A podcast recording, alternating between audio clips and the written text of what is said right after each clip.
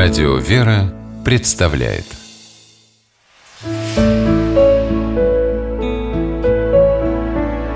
Пересказки.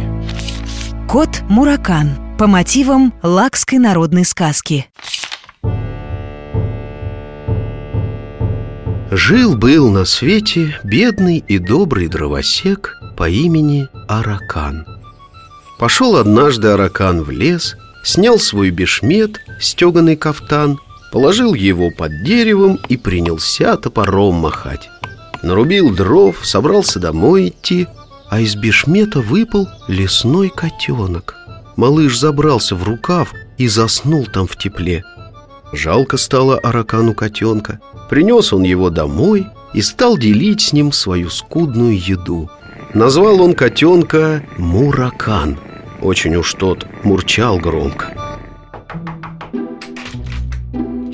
Однажды к Аракану заглянул его приятель Саракан Который ездил по округе и торговал одеждой Сшитой сельскими портными.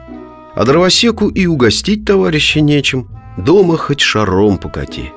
«Возьми с собой в город моего кота», — попросил Аракан друга. «Не могу смотреть, как он зимой от голода мучается Кот тебе удачу принесет. Я, как только Муракана увидел, сразу понял, что он предвестник счастья. Что-то я не заметил, чтобы этот кот осчастливил своего хозяина Проворчал Саракан. «Значит, время еще не пришло», — убежденно сказал Аракан. «Маленьких друзей не бывает а кот Муракан — верный друг. «Ладно, так и быть, возьму на время твоего кота», — согласился Саракан Прибыли они в большой город Саракан сложил в гостинице свой товар, оставил кота, сам пошел искать покупателей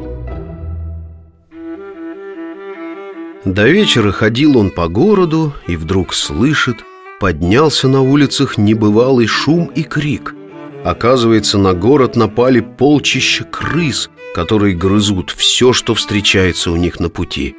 «О, ужас!» — вскричал Саракан. «А ведь я оставил в гостинице свой товар!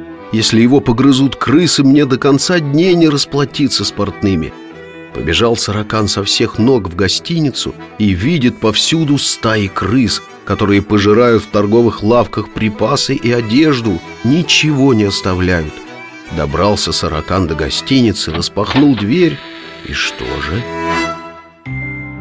Лежит его товар целеханик, а рядом задушенные крысы валяются. Это лесной кот Муракан всех крыс в гостинице перевел. Выбежал на улицу и там начал с ними сражаться. Всех крыс за ночь извел храбрый Муракан. А те, что уцелели, сами из города убежали. Утром в гостиницу к Саракану стали приходить благодарные жители с подарками. Некоторые просили хотя бы на день отпустить к ним Муракана, чтобы он на всякий случай проверил их кладовые и подвалы и хорошо платили хозяину за службу кота. Вернувшись домой, Саракан поделился с Араканом щедрыми дарами, которые заработал Муракан, вернул кота и сказал – ты был прав. Маленьких друзей не бывает. А это тебе награда за твою доброту.